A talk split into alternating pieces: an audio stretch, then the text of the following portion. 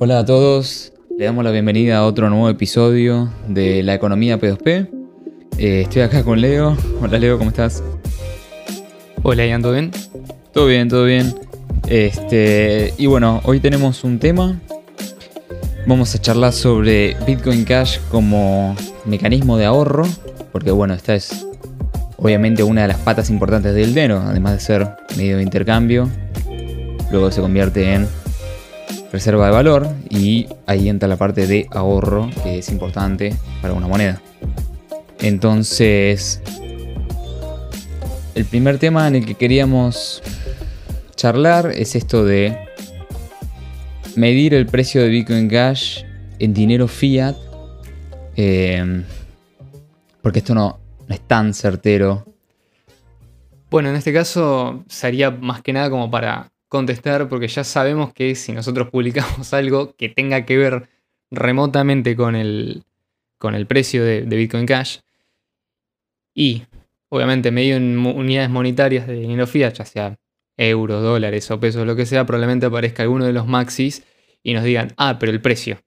Y, ¿no? y nos vienen y nos estampan ahí en un comentario la gráfica del, del precio o contra BTC o contra el dólar y demás. Y básicamente ya con esto buscan, digamos, desarticular un argumento que en realidad no tiene nada que ver con el precio en sí, sino más bien tiene que ver con una cuestión de cuáles son los fundamentos que hacen que la moneda funcione y se sostenga a largo plazo. Es decir, están más preocupados por el precio actual de un activo que es, en esencia, un activo especulativo para ellos, es el caso de Bitcoin BTC, que por la sostenibilidad del proyecto interno a largo plazo. Entonces, básicamente lo que veníamos a plantear acá es eh, justamente cuál es el argumento del precio de Bitcoin Cash, qué implicaciones tiene medirlo en dinero fiat lógicamente es una preferencia temporal del mercado, y eh, qué podríamos esperar a futuro, ¿no? lógicamente, si, si, la adopción continúa creciendo.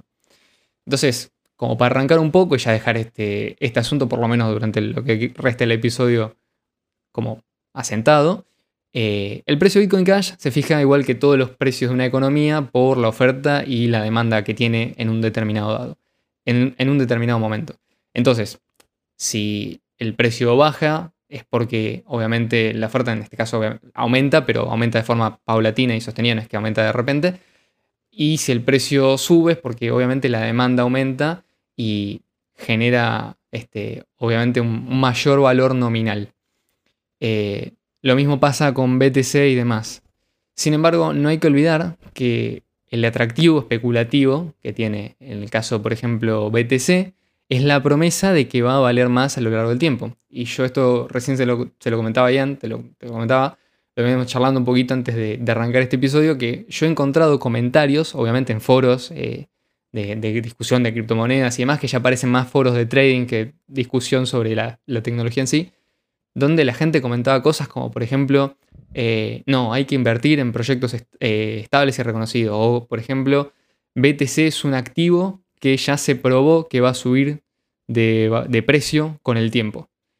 Y yo me pregunto, ¿no? Y uno podría, le cabría la pregunta, ¿cómo saben esas personas que ese activo va a seguir sosteniendo o va a seguir incrementando su valor en el tiempo?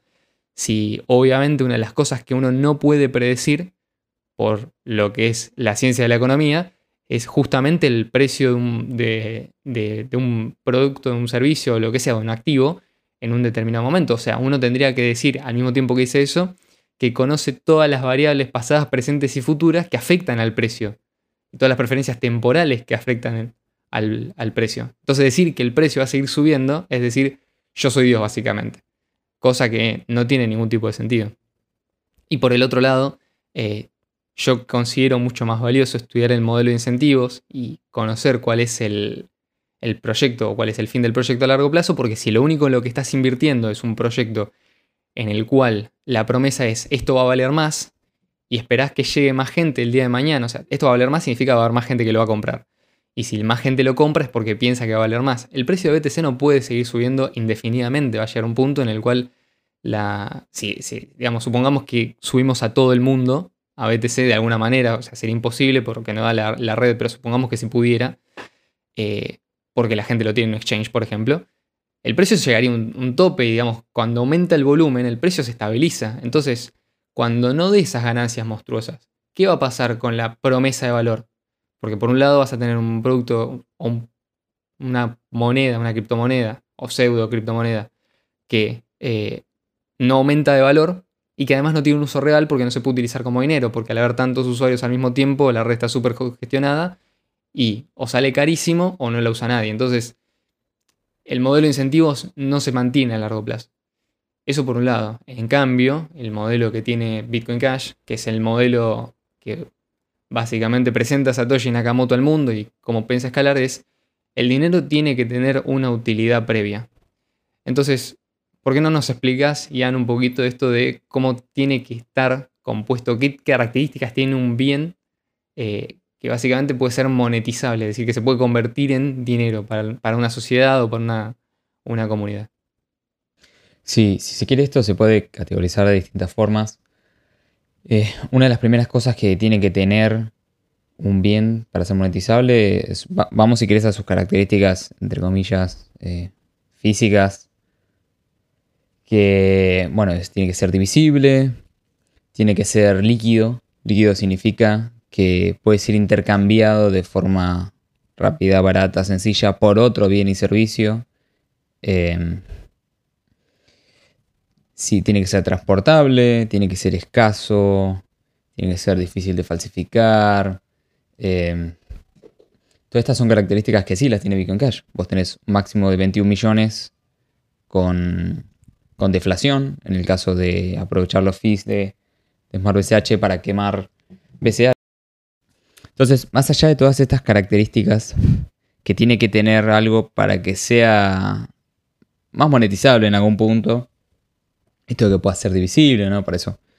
Por ejemplo, en el caso del oro, sí que las dificultades son, bueno, el transporte. Obviamente, llevar oro es, es costoso e inseguro.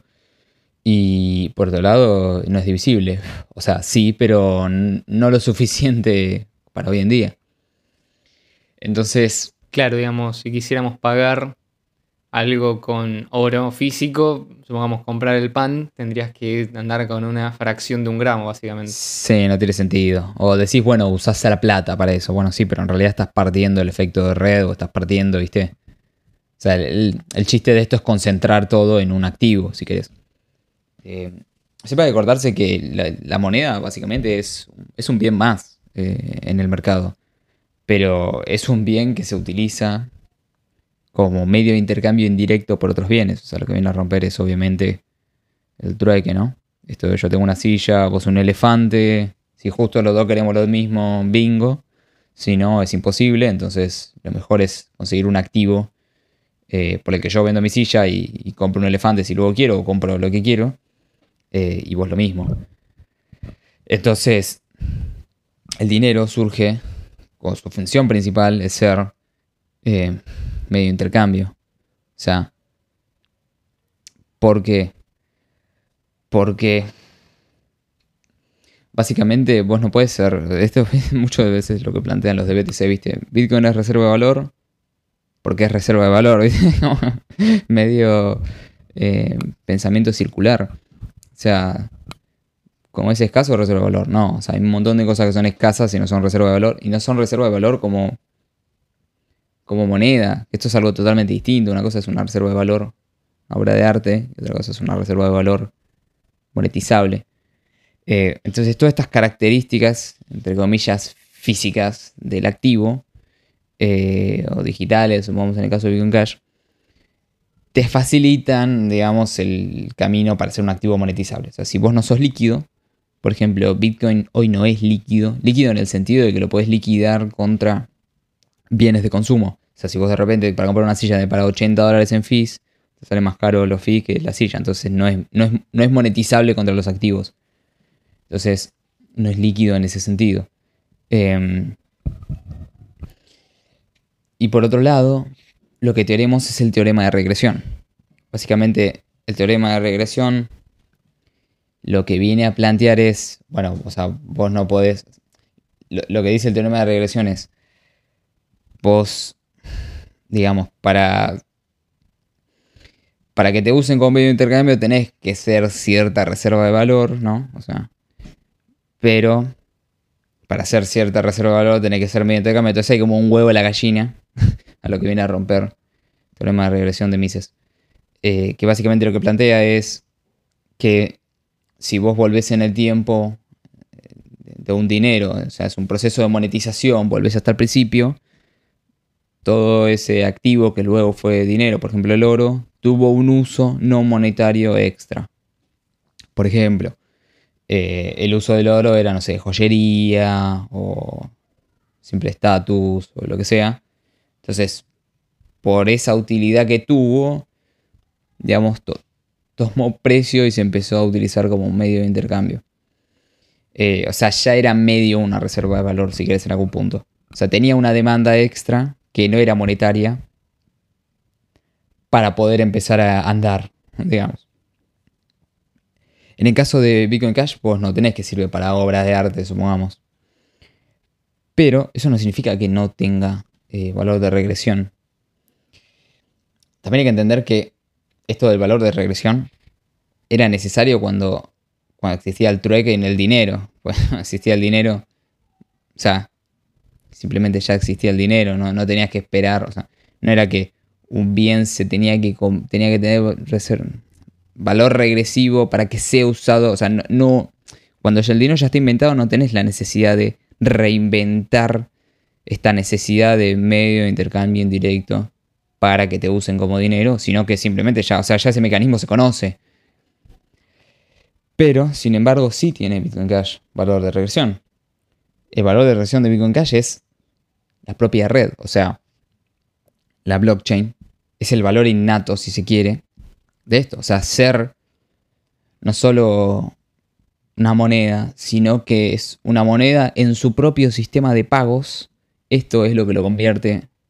Eh, ese es el valor regresivo, el hecho de ser moneda y medio de pago en una sola pieza. Eh, más allá de todas las otras cosas y que, además no. Claro, y que además no tenés tampoco esto de eh, necesitar un intermediario para poder transmitirlo. Exactamente. Lo que viene a romper es todo esto. O sea, vos no necesitas, por ejemplo, moneda fiat y bancos. Vos tenés Bitcoin Cash que vive sobre la blockchain y listo, ya está. O sea, es todo una sola pieza. Eh, ese es su valor regresivo.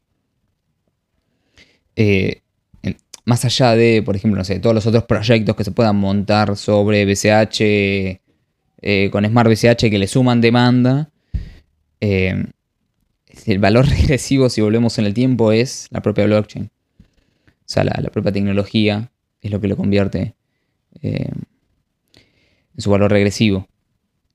Entonces,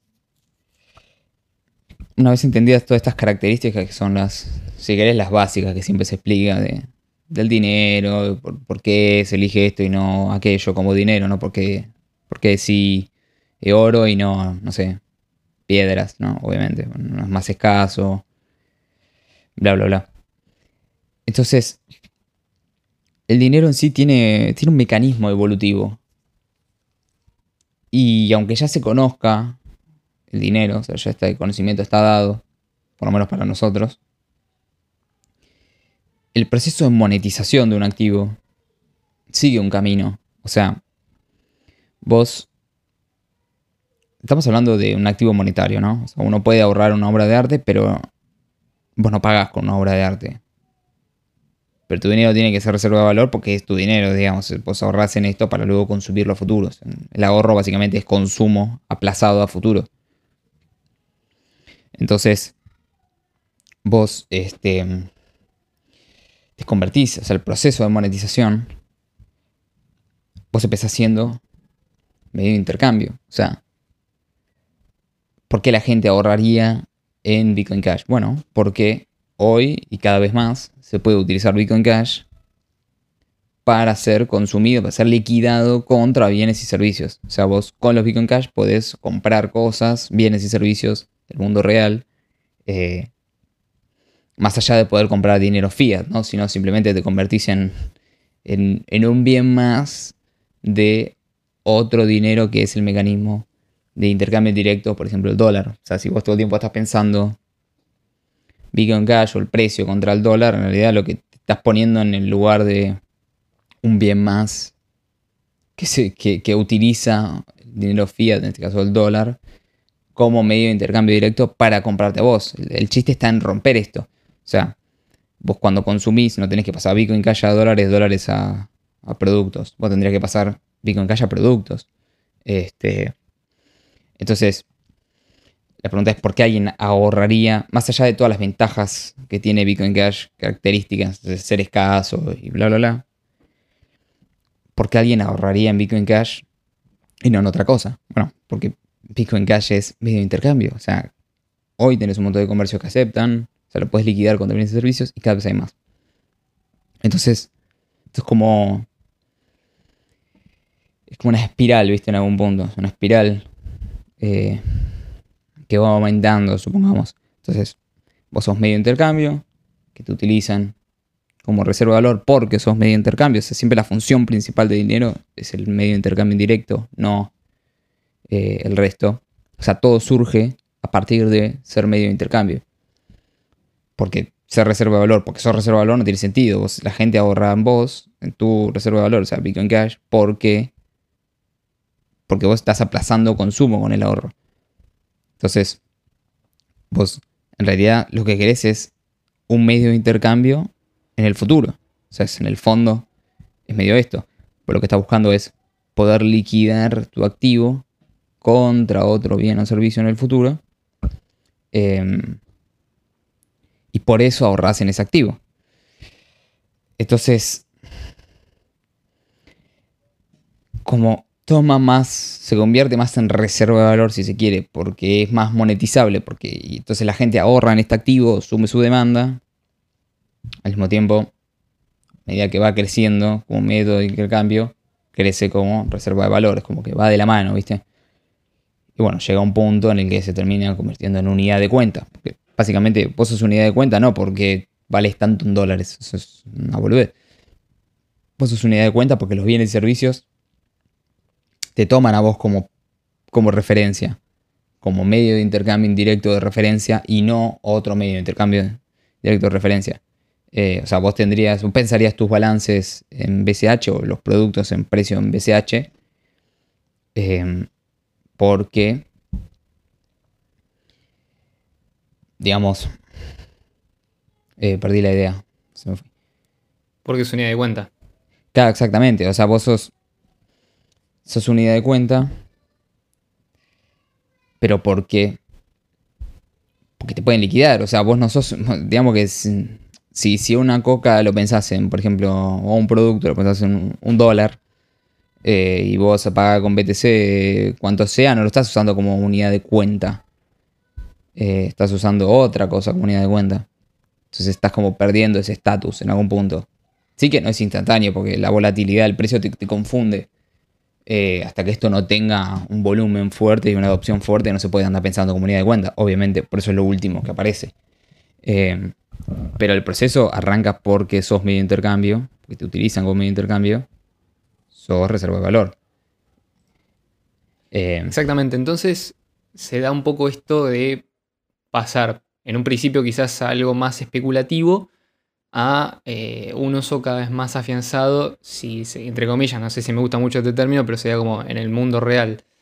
¿Por qué? Por esta cuestión de que justamente como está, eh, Bitcoin Cash está diseñado para ser eh, un medio de intercambio eficiente, efectivo y además que tiene ventajas sobre los medios de intercambio tradicionales, que ya las hemos comentado y que obviamente son, son lo distintivo frente a otros sistemas, ¿no? Porque uno podría decir, bueno, pero si está bien, el sistema Fiat está roto, el sistema de banca central está roto, pero podemos volver a patrón oro, por ejemplo. Y bueno, ¿por qué hoy en día eso no es la solución? Justamente porque hay un montón de, falencias técnicas, ¿no? Que se dan en ese sistema que nos impiden hacer esa, regresión. Quizás en otro momento no eran posible, en otro momento no era fácil implementar a, escala mundial un sistema de moneda electrónica con reserva fraccionaria como, como lo quieren hacer ahora. Hoy en día sí, entonces, digamos, utilizar una criptomoneda como Bitcoin Cash eh, responde a esa necesidad. Y justamente como la cuestión es técnica, no es tanto una cuestión filosófica de si es mejor usar oro usar otra cosa, también eso apunta un poco a eh, por qué es importante que lo técnico responda a la necesidad, porque si bien hoy en día existe una preferencia temporal por la versión BTC de Bitcoin, la versión eh, con, el, con, los, incentivos trastornados, eso no significa que a largo plazo eso se puede mantener Porque sería como decir, bueno, volvamos a un sistema de patrón oro. Y sin embargo sabemos que a largo plazo eso no va a funcionar porque terminas volviendo al sistema de reserva fraccionaria, al sistema de banca central y a la centralización del poder. Entonces, como Bitcoin, por los incentivos, Bitcoin BTC, por los incentivos que tiene, no puede responder a esa necesidad por cuestiones técnicas, por eso es importante apuntar también a los fundamentos técnicos. Y donde Bitcoin Cash justamente brilla es en su capacidad de ser un excelente medio de pago, probablemente el mejor medio de pago que ha inventado la, humanidad hasta ahora. Eh, que justamente cumple con todas las características del dinero bueno y que no tiene ninguna de las desventajas eh, que presentaron hasta ahora los sistemas previos, como por ejemplo el sistema de patrón oro o el sistema de banca central con reserva fraccionaria y obviamente la moneda fiat. Incluso, digamos, podríamos alegar que sí, hay mucha gente que dice, bueno, pero hoy en día BTC primero se tiene que convertir en esta idea de eh, bueno, reserva de valor y unidad de cuenta y después veremos cómo lo hacemos, eh, ¿cómo es? Medio de, cambio, medio intercambio. Pero cuando quieras llegar a ese punto te vas a dar cuenta de que o bien es imposible o bien vas a tener que recurrir a intermediarios. Y nada de eso impide justamente que se vuelvan a desarrollar los mismos patrones que nos llevaron a la situación actual. Es decir, va a haber que inventar de nuevo algo para salir de ese sistema. Sin embargo, ese algo ya está inventado, es Bitcoin con los incentivos originales. Si bien la preferencia temporal del mercado puede apuntar hacia algún lugar, y obviamente la especulación lo demuestra, eh, porque si vas al, caso, ¿no? La gente, creo que el precio de Dogecoin subió más que el precio de BTC en, el último tiempo y sin embargo la gente no dice, no, hay que ahorrar en Dogecoin porque es medio de... Todo el mundo entiende que es un uso puramente especulativo. Entonces, si vas al caso, no tenés eh, un motivo real para esperar que el precio de BTC siga subiendo, porque si no tendrías que justificar básicamente la opción de Dogecoin como reserva de valor y no Bitcoin. O mismo Ethereum, que creo que ha subido también más que, que BTC. Sí, esto también viene mucho por, el... Sí, sí, sí, contra el, contra el precio en dólares, ¿no? Eh, claro, exactamente. Uno, por ejemplo, también de los argumentos... claro, es como el argumento más, más eh, defendido en contra de Bitcoin Cash es, justamente como decíamos hoy, está en parte el precio este, como respuesta a todo.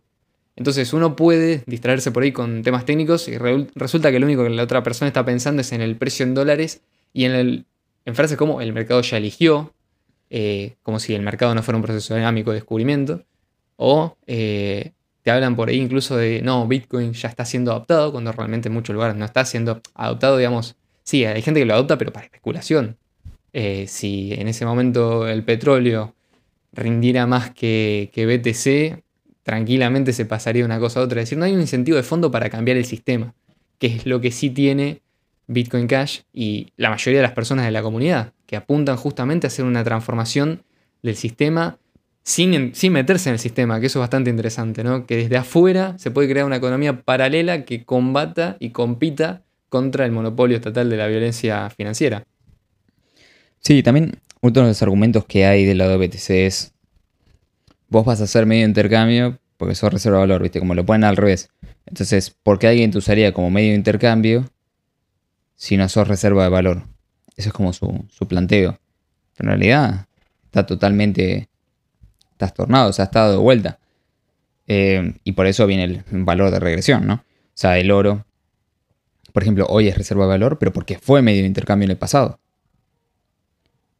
¿Se entiende? Si no, ahora volvería a ser medio intercambio si es reserva de valor. O sea, no. No, lógico. si no pensás en el peso. El peso argentino no es reserva de valor y sin embargo es el medio de intercambio más usado en este país. Así que incluso el dólar no es reserva de valor y es el medio de intercambio más usado del mundo. Eh, no es verdad que tengas que ser una reserva de valor para hacer medio de intercambio. Y muy probablemente las reservas de valor tradicionales no son usadas como medio de intercambio, como por ejemplo el caso de, como decías vos, el oro, que hoy en día se considera a nivel mundial todavía la reserva de valor por excelencia, es decir, los grandes bancos y los grandes, digamos, los, grandes bancos centrales tienen sus reservas de oro, pero no la utilizan para comerciar y negociar entre ellos. O sea, no saldan sus cuentas en oro probablemente. Solamente es una reserva, justamente. Entonces, eh, el caso es que la teoría que presentan no se condice con la realidad y por lo tanto debe ser descartada y una nueva tiene que ser propuesta. Y parece correcto decir lo contrario, que justamente aquello que es un buen medio de intercambio se termina convirtiendo en un medio de valor, en, un, eh, en un medio de, perdón, en un... Ah, reserva la, palabra. se termina convirtiendo en una reserva de valor. Sí, exactamente. Es que esto es... A ver, no quiere decir que el peso va a ser reserva de valor, porque tiene otros problemas fondo. No, ahí lo que tenés es el problema de las características, digamos. Por ejemplo, en el caso de, BCH eso no lo tenés. Por, protocolo no tenés Claro, porque una cuestión de que no tenés escasez en el dinero fiat. Claro, exactamente. Eh, es abundancia. Em, Todo lo contrario, es a discreción. Sí, sí, sí. O sea, puede subir la oferta de manera. O sea, sin aumentar la demanda, puede subir la oferta, con lo cual se, se devalúa y se desploma el precio de la moneda. El precio del dinero cae cuando los estados emiten. Esto es algo que tan básico mucha gente por ahí no lo sabe, no lo entiende. Gente incluso que está en, digamos, metida en, economía o en política, mucho peor, o sea, porque eso genera daño después. Pero, pero sí, lógico. Sí, totalmente. Y esto es que vos, vos vas a hacer reserva de valor, o sea, reserva de valor monetaria, porque sos medio intercambio, no es al revés, no es que en un principio necesitas ser Aparte, ¿qué? O sea, ¿hasta qué punto de reserva de valor? ¿Cuándo, cuando qué? Cuando se llegan a los... ¿Qué momento decís, ahora hay que ser medio de intercambio? Eh, no, o sea, esto no es una cuestión planificada, ¿viste? No, primero a los 10 trillones de dólares de market cap como el oro y ahí vamos a empezar a trabajar en ser medio de intercambio. No, no funciona así. Esto es un proceso natural. O sea, vos te utilizan porque sos mejor medio de intercambio, te utilizan como medio de intercambio. Y bueno, también tienes la característica de ser buena reserva de valor porque sos escaso.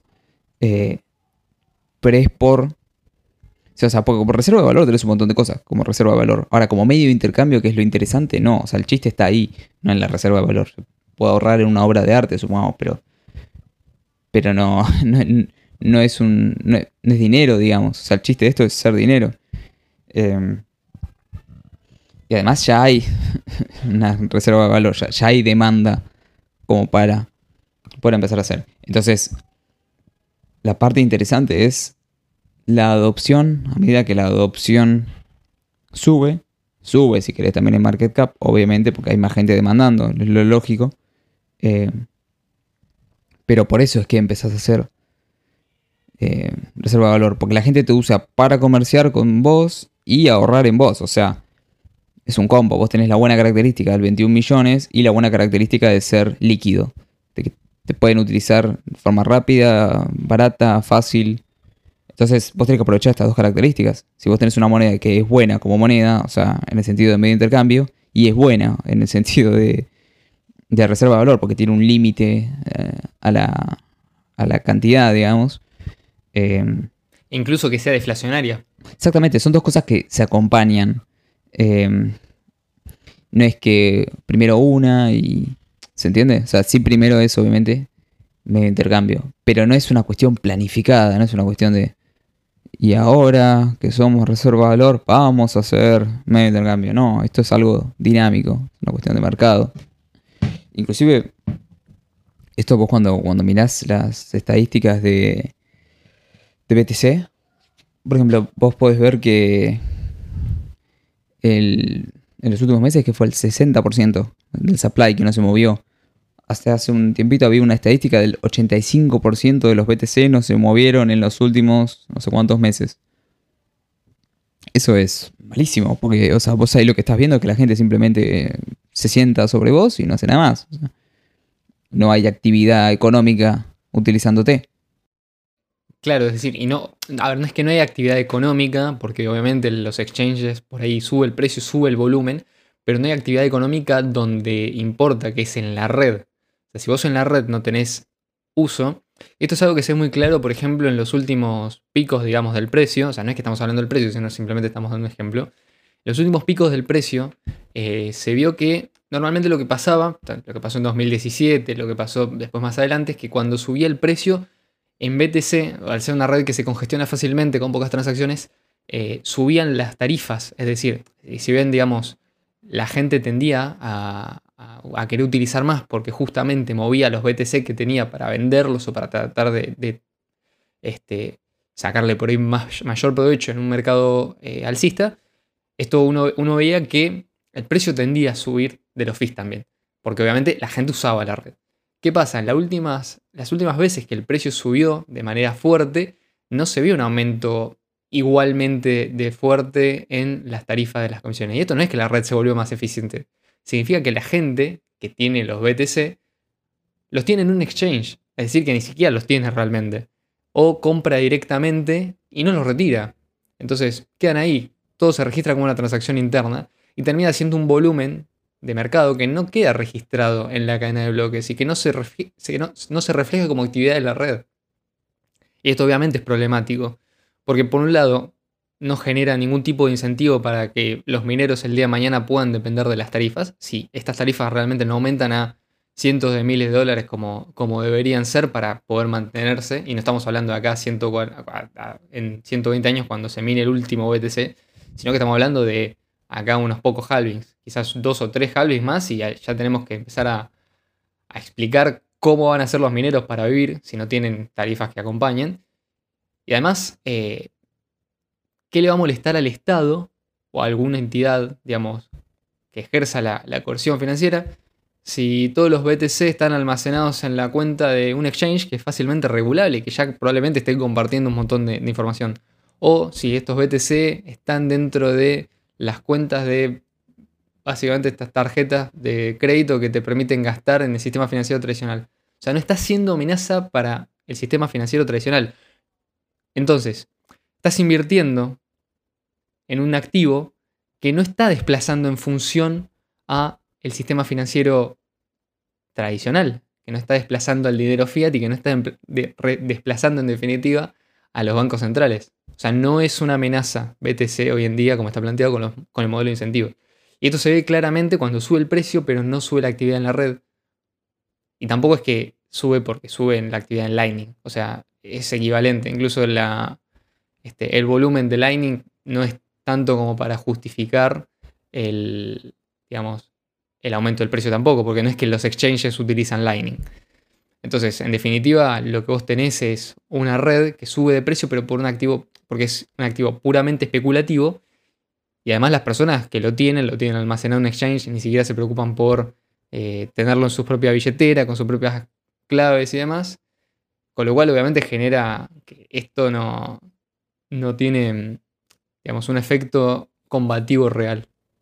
No, aparte hay, hay más BTC en, Ethereum como WBTC o REMBTC que, que BTC en Lightning bueno, pero eso por lo menos tiene una utilidad secundaria. Hay más BTC sobre una red que también es cara que sobre la propia red barata de pagos. Es que claro, por lo menos es una, tiene una utilidad secundaria, porque vos lo puedes utilizar, qué sé yo, en protocolo de finanzas descentralizadas y demás. Para atesorar BTC por atesorar BTC, no es que tiene un, un sentido más allá del, digamos, del hecho de creer que va a subir de precio, porque justamente creer que BTC va a subir de precio es creer que va a venir más gente atrás de vos a comprarlo y creer que... Eh, básicamente, a ver, eh, que algún activo que vale 36 mil dólares o 39 mil o lo que sea que valga, no puede ser un Ponzi.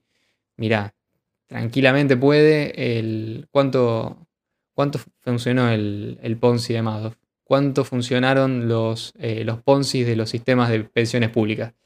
Y esto, si no saben qué es un Ponzi, básicamente vayan y escuchen la conferencia que dio el economista Jesús Huerta de Soto al respecto, al respecto que es excelente que explica justamente qué es un sistema Ponzi y por qué el sistema de pensiones públicas es un Ponzi. Y es probablemente en todos los estados funciona, digamos, se mantiene y son sistemas que son ultramillonarios, básicamente. Son probablemente los gastos más grandes que tiene un Estado, es probablemente el gasto público más grande que tiene la seguridad social. Entonces, que no es ni segura ni social. Entonces, no es que porque un activo subió de precio muy fuerte, estás garantizado que va a seguir subiendo de precio y que además eso no es un Ponzi. Puede ser un Ponzi tranquilamente.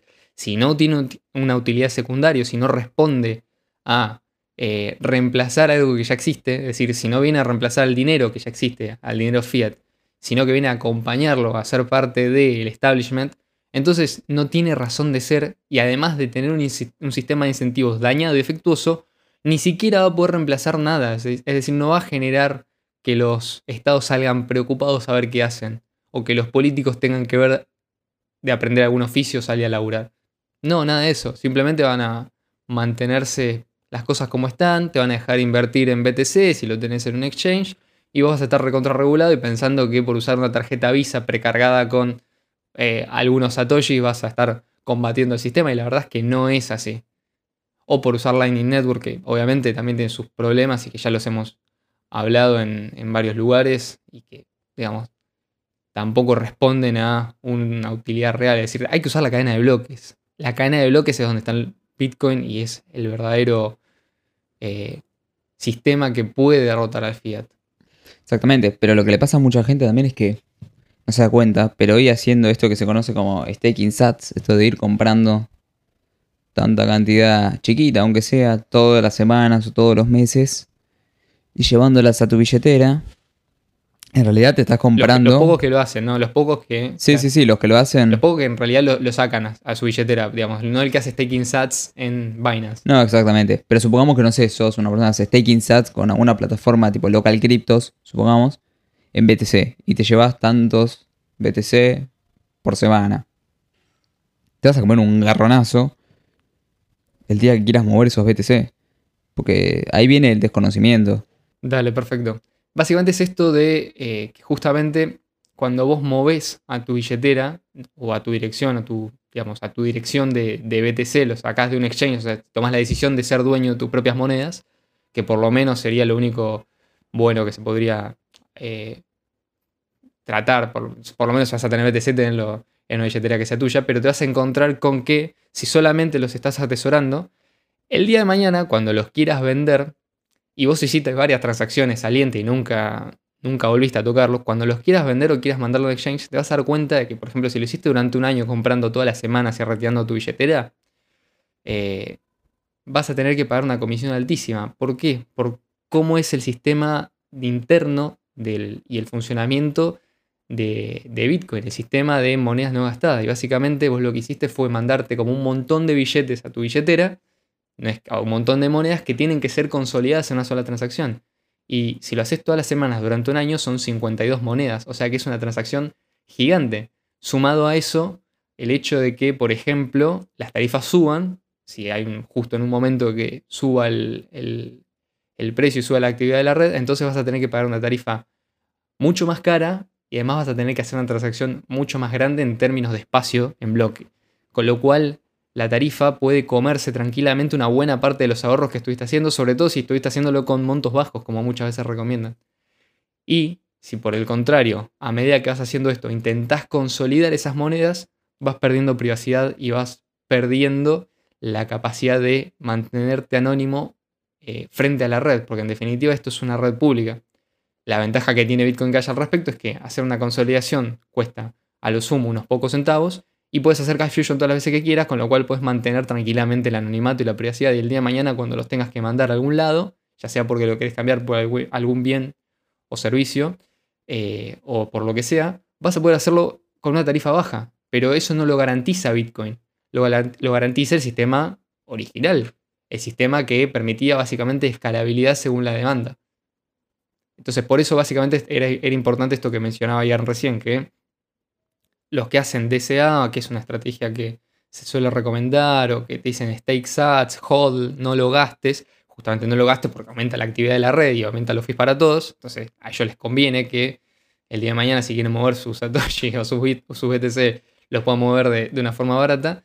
Eh, cuando vos lo quieras hacer y te das cuenta de eso, muchas veces la gente se sorprende y dice, che, pero ¿por qué me están queriendo cobrar, no sé, 150 dólares, 500 dólares en un momento de mucho, y ha pasado, pues, ya pueden ir a buscar las transacciones, por mover, no sé, 1.500 dólares. Y bueno, justamente por esto. Porque la red se satura y porque la gente no tiene conocimiento de cómo funciona BTC porque no lo utiliza. Es peligroso esto realmente. O sea, a veces el desconocimiento sale, sale caro. Sí, probablemente muchísima gente va a quedar atrapada el día que... Cuando el precio, por ejemplo, llegue, no sé, a los 100.000, si es que llega, y como viste el número que todos se sacan los rayos láser y quieren vender, el que tiene, el que juntó una vez por semana durante 100 semanas va a tener que pagar 100 veces el fee del momento. O sea, se va a comer un, garronazo el pibe.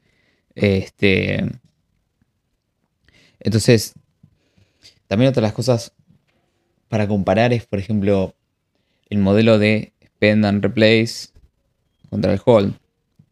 básicamente la gente de BTC es compra y guarda.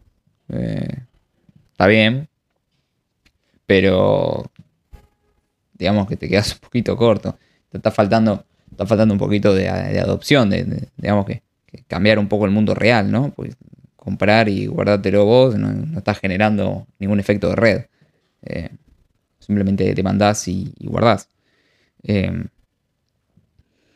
el modelo de Spend and Replace es básicamente, en vez de, comprar algo por 500 pesos, pagás esos 500 pesos con BCH y con los 500 pesos que tenías, compras más BCH. O sea, usás los BCH en lugar de los pesos y con esos pesos recompras más BCH si necesitas.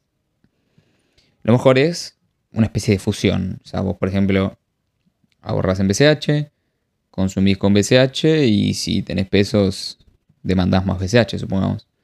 Em, entonces, lo que te permite el Spend and Replace es no quedarte afuera, digamos, o sea, no quedarte sin BCH.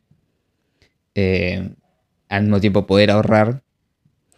Pero bueno, sí es cierto que en algún momento puede ser un poco, te genera un poco de fricción, ¿viste? Tener que, andar comprando todo el tiempo. Eh, o te puede llegar a, no sé, molestar un poco. O hacer, no sé, compras mensuales, como quieras. Pero lo mejor para mí es, obviamente, tener más BCH de los que consumís seguir acumulando en simultáneo que vas usando, digamos.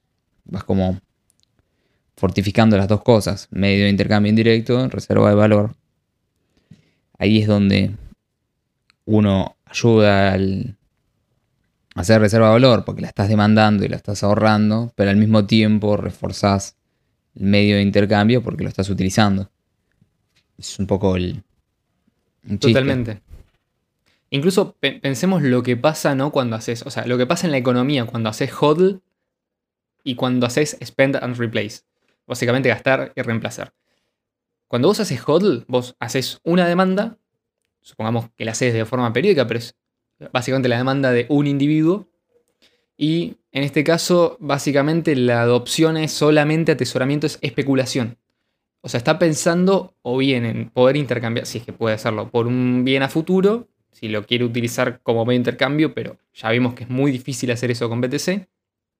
O bien cambiarlo de nuevo por dinero fiat, en este caso por dólares o lo que sea, para obtener una ganancia. Es decir, está esperando, básicamente, enriquecerse.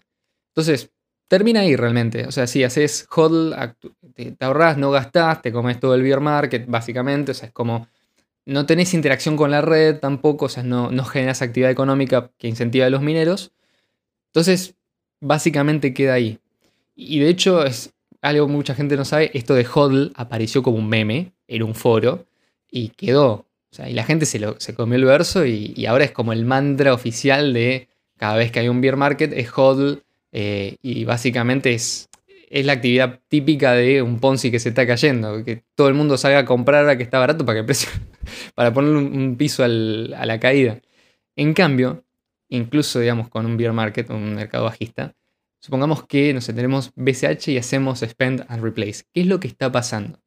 Y esto es muy loco porque eh, la gente dice, ¿no? En su momento, uy, qué pelotudo fue el tipo, perdón, la palabra, qué bobo fue el tipo que compró las pizzas con 10.000 BTC porque podría ahora tener, no sé, 400 mil millones de dólares. Ponele, una cosa así, no sé cuánto dicen que tendría, pero una cosa así o mucho menos, pero tendría 10.000 BTC multiplicado por el precio actual de BTC.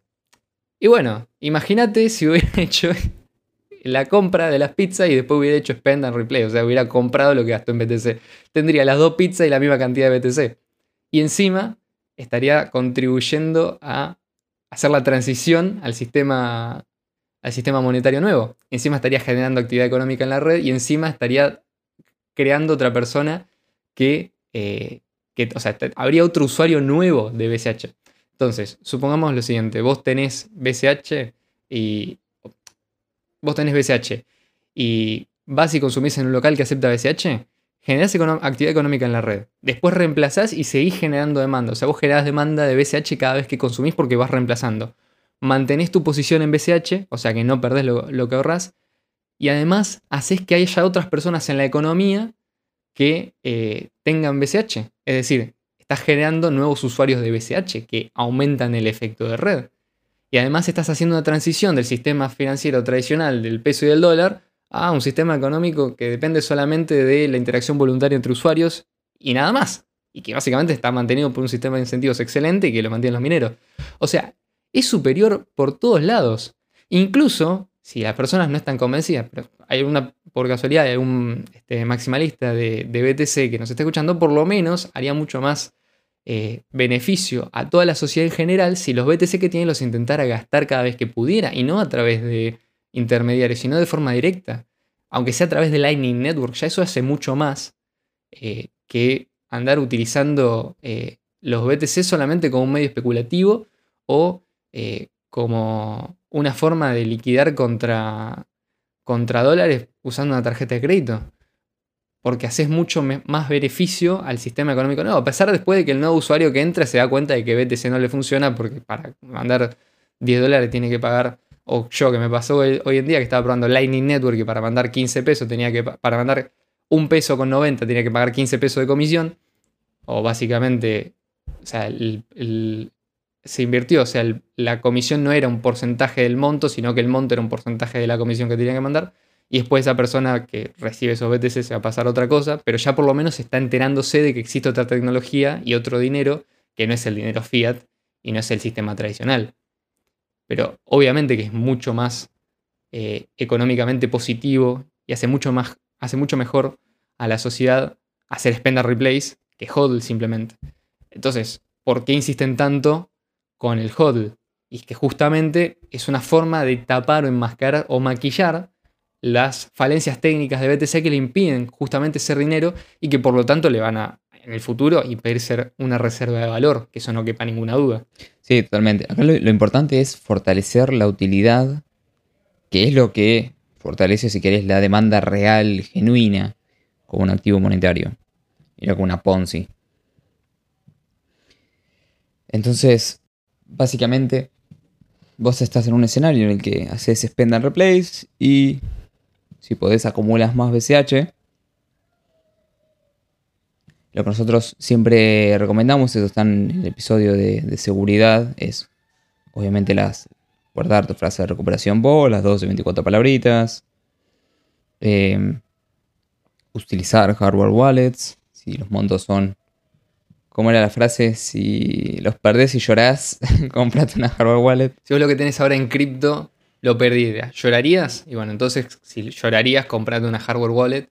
Y vas no, significa que no lo vas a perder, significa que va a ser mucho más difícil que hagas algo que te haga perderlo, básicamente.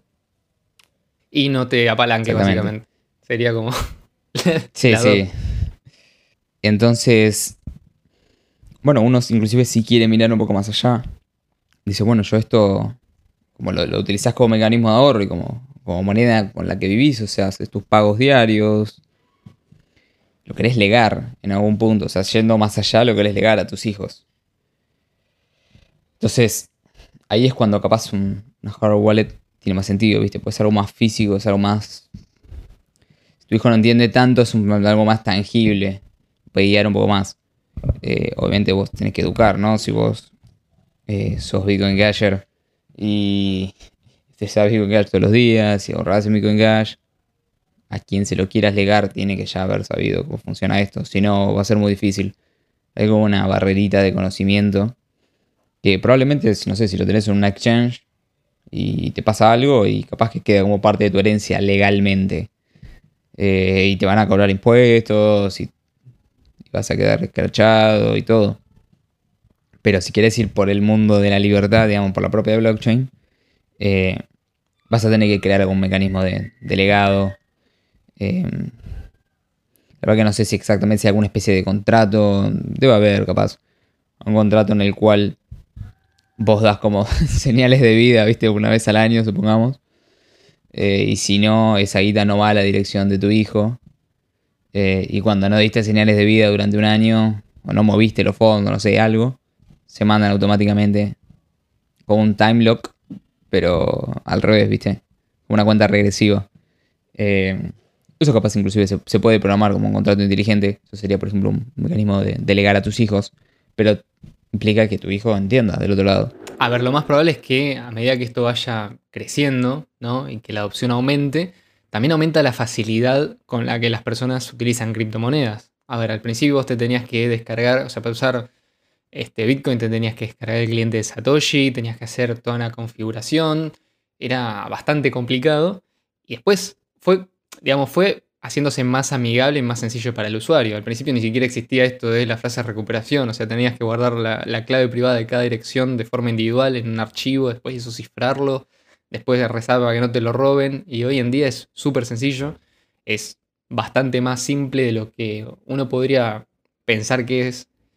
Y ahí es también donde justamente se ve la responsabilidad de uno. Primero en educarse para no cometer errores y para entender, no solamente educarse en lo técnico, en saber qué está haciendo, sino también incluso hasta formarse en cuanto a cuáles son los principios económicos que valen realmente para por ahí un poco contrastar con lo que nos dicen siempre el establishment de cómo funcionan las cosas.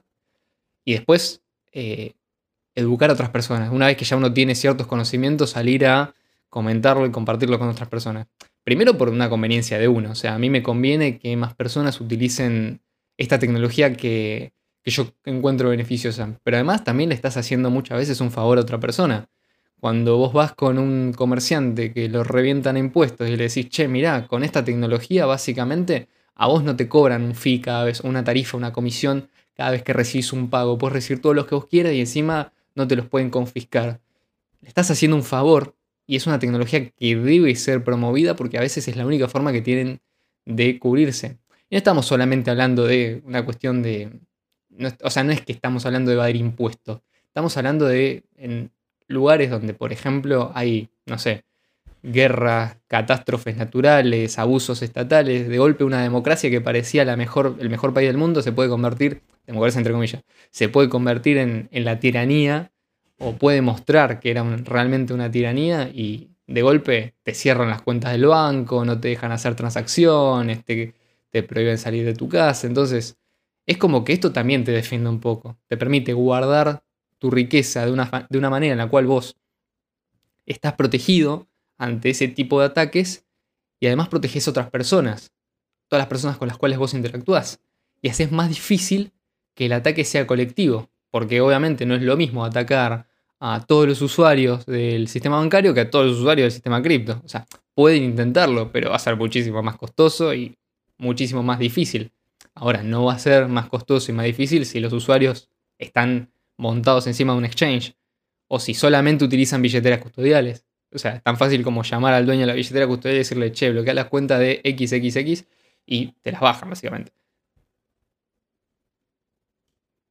O sea, hay que superar esa, eh, esa situación. Entonces, la responsabilidad de uno está primero en salirse de todo eso, después educarse y después salir a educar. Exactamente. Deja de usar Bitcoin como Visa, deja de usar Bitcoin Visa y empezar a usar Bitcoin como Cash. O sea, Bitcoin Cash. Así que bueno, espero que les haya gustado este nuevo episodio. Eh, si tienen propuestas para distintos episodios, pueden dejar en los comentarios. Siempre agradecidos de las ideas.